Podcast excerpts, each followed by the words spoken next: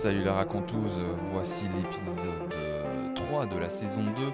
Je suis ravi de vous retrouver et de reprendre le rythme hebdomadaire. hein. Je vous rappelle que ça sort tous les dimanches sur les plateformes euh, Apple Podcast et Spotify. Et euh, n'hésitez pas à vous abonner sur l'Instagram La Raconteuse également si vous voulez euh, vous tenir au jus euh, des euh, épisodes et puis euh, éventuellement interagir avec moi. Euh, Lâchez-moi 5 étoiles là si ça vous plaît vraiment. Il faut un petit peu pousser les stats là parce que ça m'a un peu euh, euh, mis dans un creux là de pas avoir posté pendant un mois au mois de décembre. Donc voilà, il faut que ça reparte un peu. je compte sur vous et on commence cet épisode 3. Alors pour ceux qui sont qui me suivent sur Instagram, peut-être vous avez vu que je souhaitais parler d'un sujet. avec une photo que j'ai postée, alors j'ai resté un petit peu, un petit peu mystérieux, mais finalement, euh, je souhaite y réfléchir un peu plus avant de, avant, avant d'en parler. Euh, J'ai besoin de relire un livre un peu là de manière cursive pour avoir, euh, euh, disons, euh, les bons mots là pour cet épisode. Et du coup, cette idée, euh, je la garde. hein, voilà, elle est de côté. Mais aujourd'hui, on va parler euh, des vêtements à nouveau, hein, sous le prisme cette fois de la matière, euh, puisque euh, cette passion du vêtement, elle est beaucoup, beaucoup. Euh, elle émane beaucoup pardon, de, la matière des, vêtements. Et euh, cette matière, en fait, je dirais que certes, elle a un impact visuel, hein, bien sûr, sur le vêtement et, il faut pas euh, la dénigrer, mais c'est pas suffisant et je vais m'expliquer un petit peu su- là-dessus sur cet aspect visuel. Parce qu'en réalité, il faut la, prendre dans l'ensemble euh, de ses composantes, hein, euh, puisque euh, il y a aussi bien sûr le toucher, hein, et ça, c'est, je crois que c'est le truc que je fais le plus quand je vais voir des vêtements physiquement, en tout cas dans un magasin. C'est pas possible effectivement en, ligne, hein, mais en ligne vous êtes un peu trop sur la vue justement, et c'est peut-être ça un peu le problème, je dirais, peut-être dans les, dans le choix finalement, comparativement effectivement. eh bien, au fait de pouvoir toucher le vêtement. Donc ça, c'est hyper important, euh, cet aspect-là. Et euh, bien sûr, à la, à la sensation, une fois portée, j'entends la sensation, euh, d'une part, peut-être, euh, eh bien, est-ce que c'est lourd? Est-ce que euh, ça tient chaud? Est-ce que ça gratte? Est-ce que, au contraire, euh, ça s'oublie?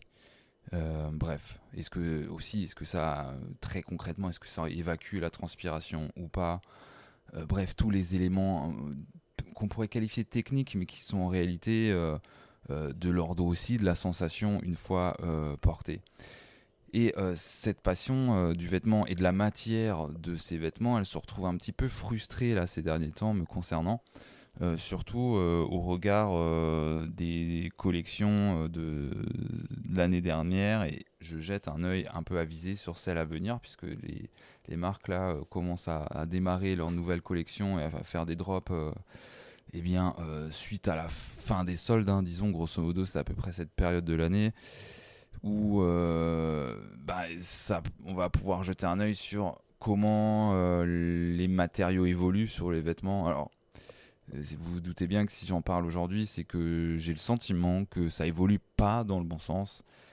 Et euh, je vais m'expliquer. Alors, pourquoi d'ailleurs le toucher n'est pas suffisant Non, le, toucher, c'est rien n'est suffisant en fait, indépendamment des autres. hein. Je crois que il faut prendre l'ensemble de la chose, d'où l'importance euh, d'aller dans les magasins essayer plutôt que d'acheter en ligne euh, un peu à l'aveugle. hein.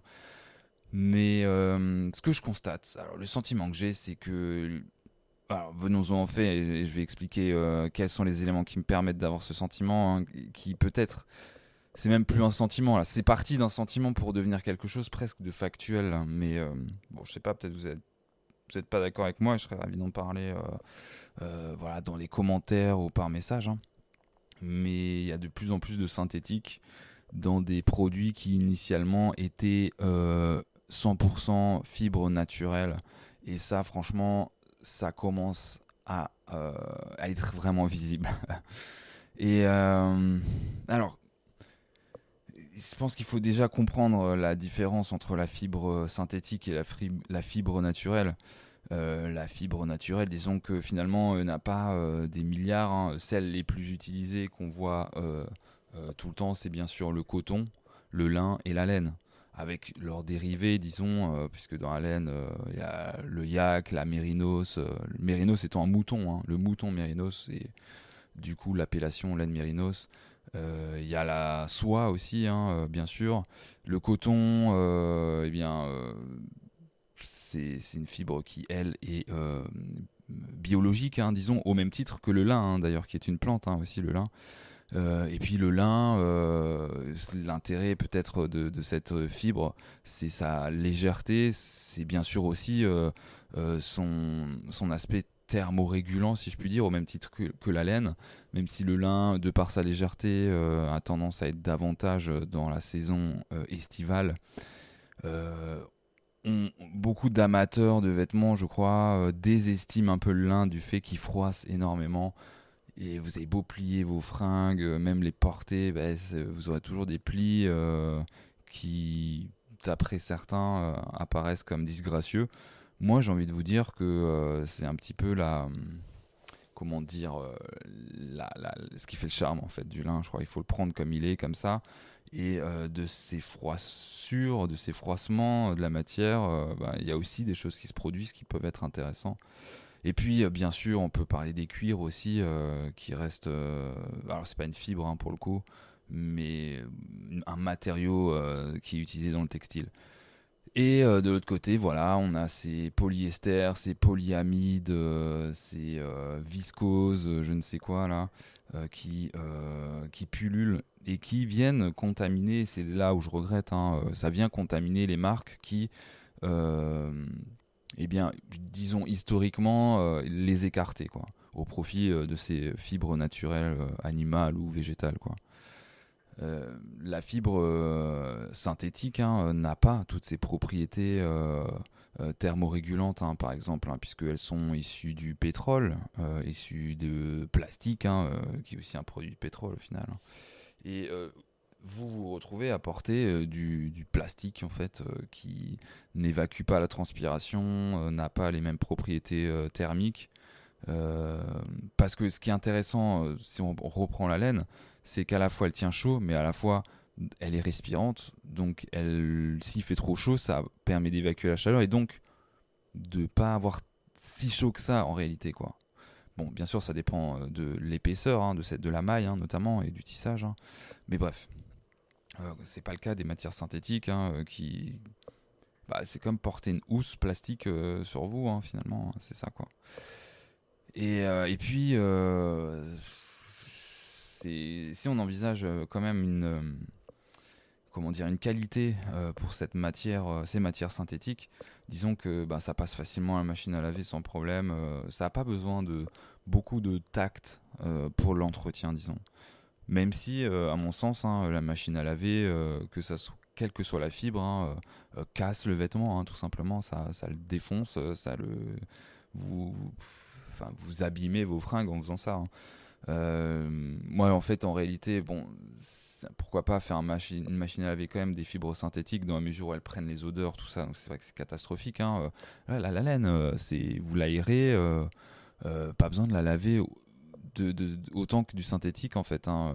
Moi c'est vrai que mes vêtements en laine, alors j'en prends extrêmement soin. Je les brosse, je les aère, je les porte jamais deux jours de suite.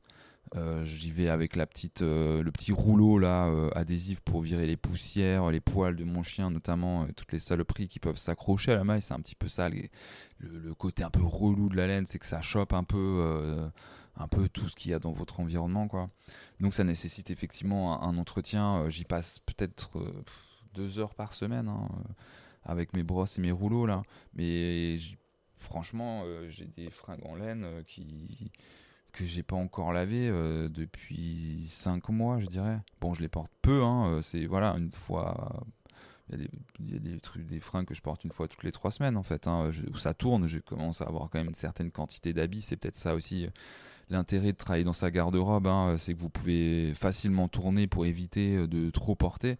Et effectivement, la règle de de ne pas porter ses, vêtements deux jours de suite, moi ça m'apparaît comme indispensable. C'est le même principe hein, pour, pour des chaussures en cuir. Euh, si vous avez des, on appelle ça des souliers, hein, si on veut être un peu précis, mais bon, les chaussures en cuir en tout cas, ne les portez pas deux jours de suite. Et puis euh, mettez des embauchoirs. Euh, les embauchoirs, c'est les petites pièces en bois là, de, hêtre, hein, je précise, puisque encore une fois, si on parle de matière, le hêtre, il a tendance à absorber l'humidité. Hein, ben, hêtre non verni, bien sûr, parce que si vous posez du vernis, eh ben, c'est foutu. voilà, y a le vernis, c'est une couche plastique. voilà.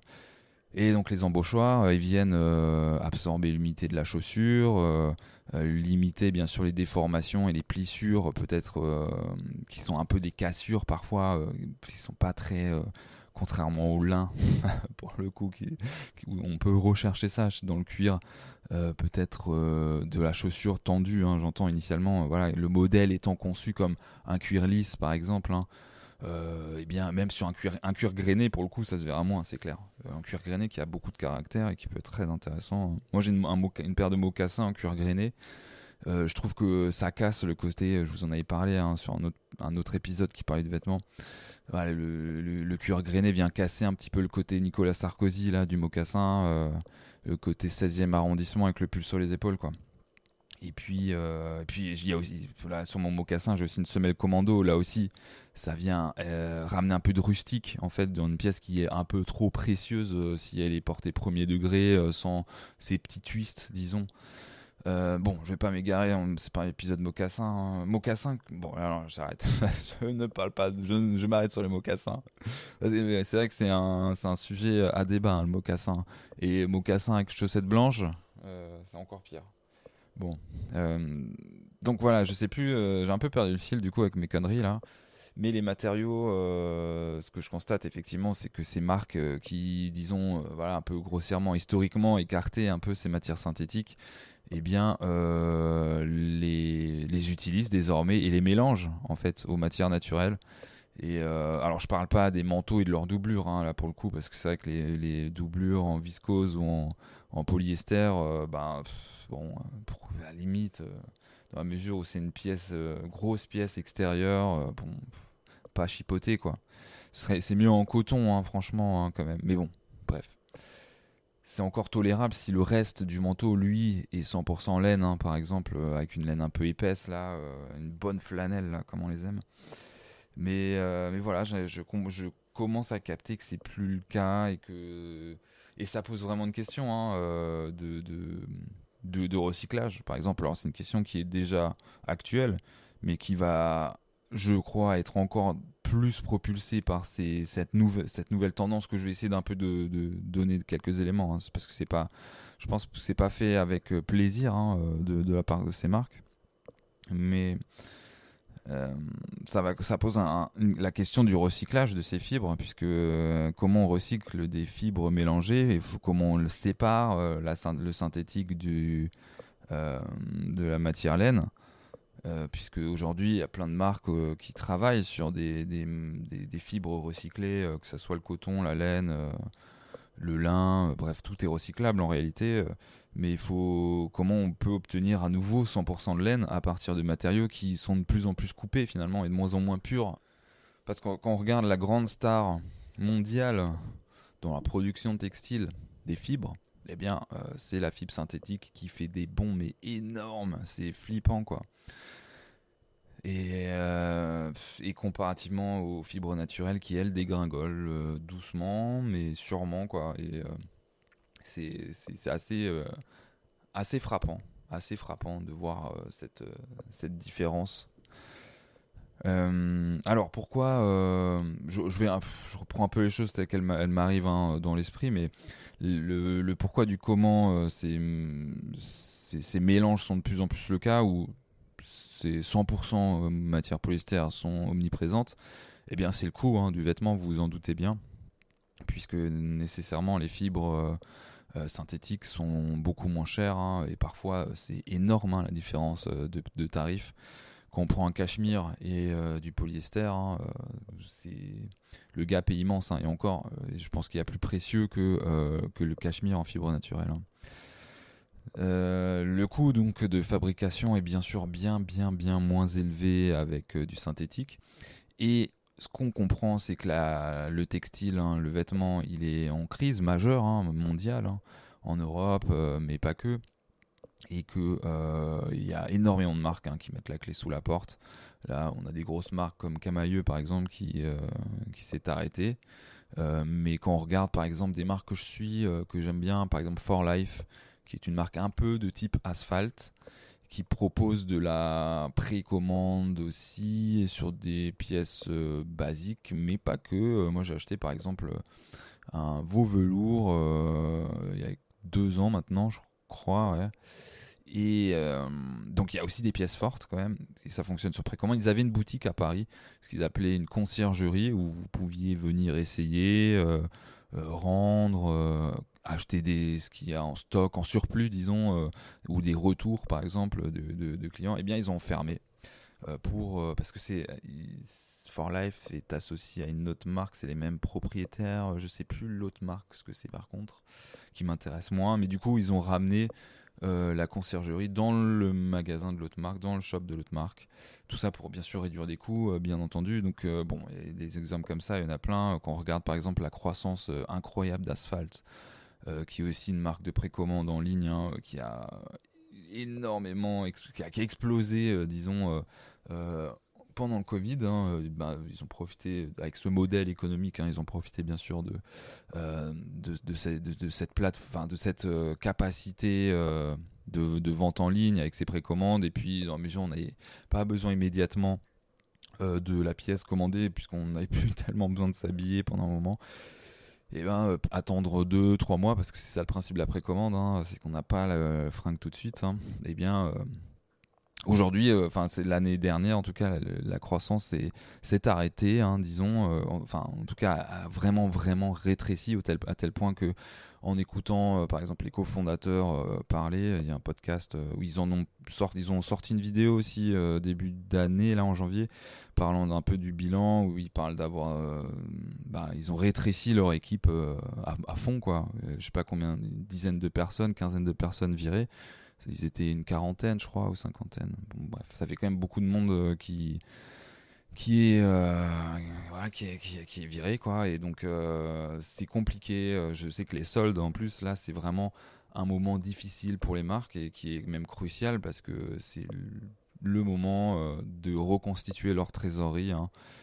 Euh, et, on verra euh, peut-être que cette année qui vient, en fonction de, des soldes dès, leur réussite, est-ce qu'on aura de nouveau des bilans déposés par des marques bien sûr, tout ça est dû aussi à l'explosion des coûts de l'énergie, puisque la matière première a bondi évidemment, et la matière première spécifiquement les matières naturelles du fait déjà d'un coût initial euh, hors crise assez conséquent, euh, il y a des, des, matières impossibles à, enfin le coût est énorme quoi. Et par, par exemple c'est dingue on trouve plus de flanelle anglaise hein, de laine euh, du fait pareil des coûts d'importation énormes du fait du Brexit hein, par exemple.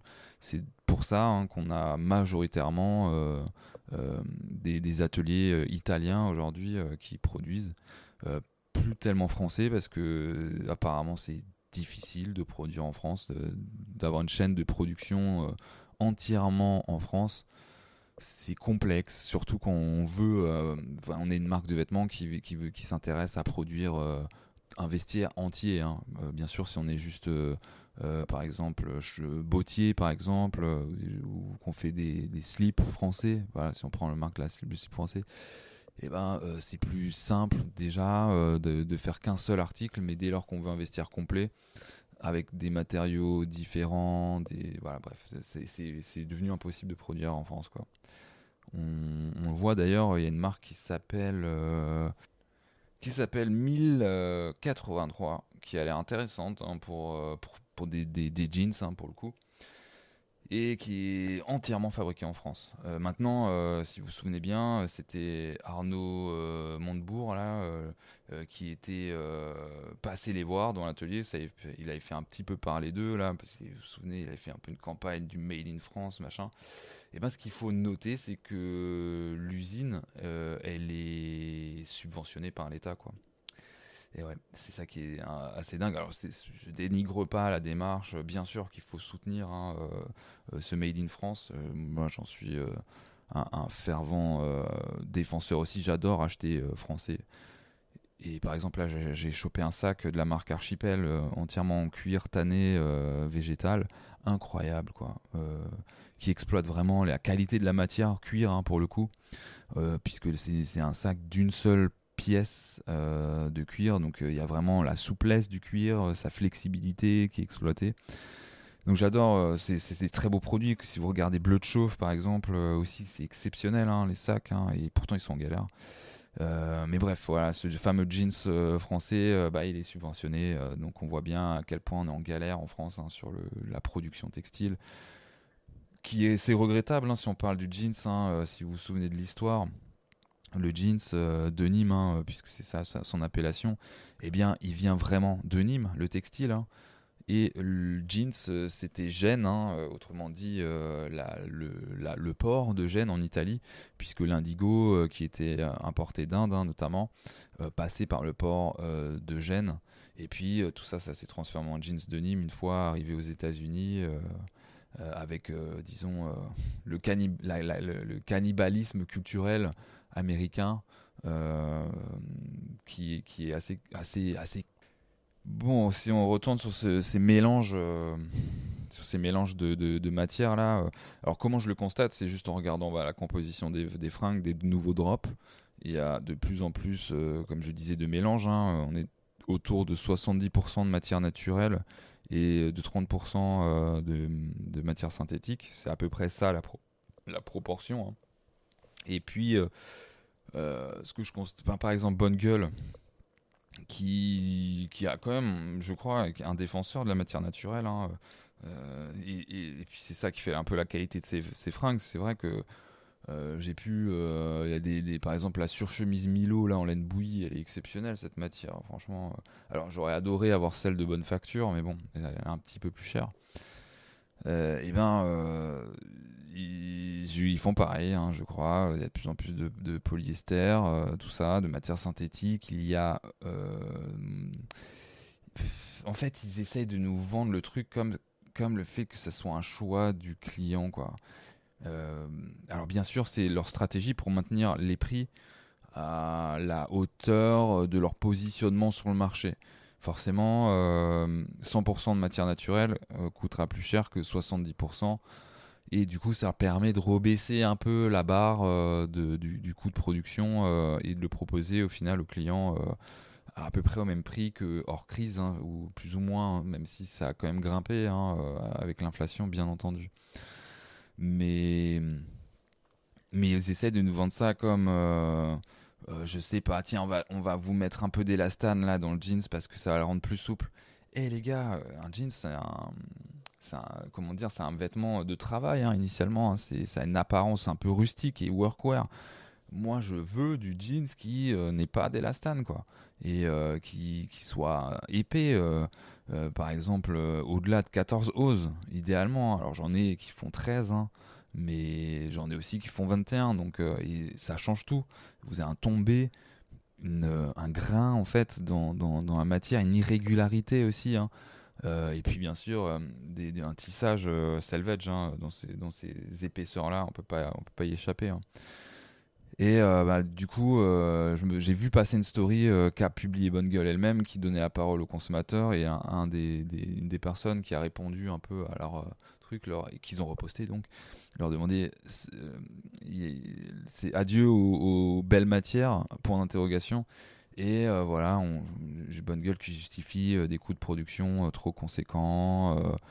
donc il, voilà, il se tourne vers d'autres d'autres usines, d'autres matériaux moins chers. Et tout ça, c'est ça fait chier. quoi.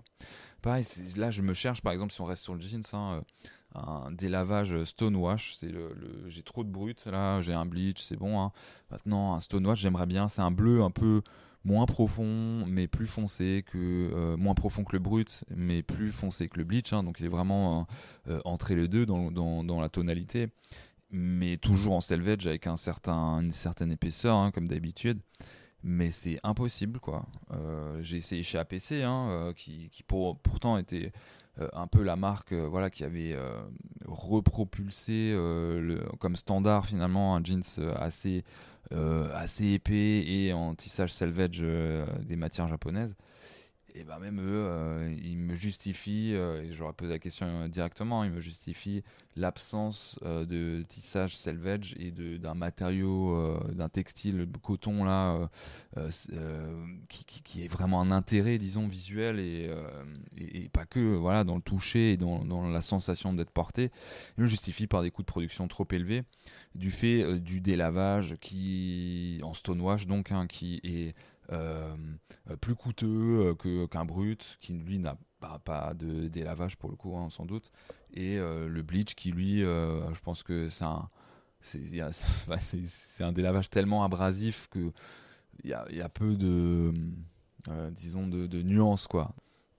Bon, on va s'arrêter là pour cet épisode et du coup, quand même, le dernier conseil avant de se quitter, c'est bien sûr d'aller regarder l'étiquette de, des vêtements que vous achetez. Euh, certes, je pense que ça va coûter cher, euh, plus cher encore, euh, de, s'habiller avec des matières naturelles, mais je pense que euh, ça vaut le coup de, poursuivre dans, cette quête de la belle matière et, de faire comprendre aux marques que, bon, tant pis, on paiera un peu plus cher, on consommera moins, c'est tout. Et puis on va conserver 100% de matière naturelle idéalement quoi. Ça serait vraiment bien qu'ils le comprennent hein. euh, acheter moins mais mieux hein, voilà. C'est vraiment ça l'idée quoi. Et puis euh, voilà euh, prenez soin de vos fringues en fait hein, c'est tout quoi. Parce que finalement l'avait du le problème aussi de je termine là-dessus voilà, le problème du lavage des matières synthétiques c'est que c'est tous ces petites fibres deviennent en fait sont des microplastiques et voilà ça, on recontamine à nouveau euh, l'environnement euh, dans, leur libération par la machine à laver. Quoi. Donc euh, peut-être arrêter de laver vos, vos, fringues constamment, surtout des matières synthétiques. Éviter d'acheter des matières synthétiques. Privilégier les matières naturelles. Voilà. on se retrouve la semaine prochaine et merci de m'avoir écouté.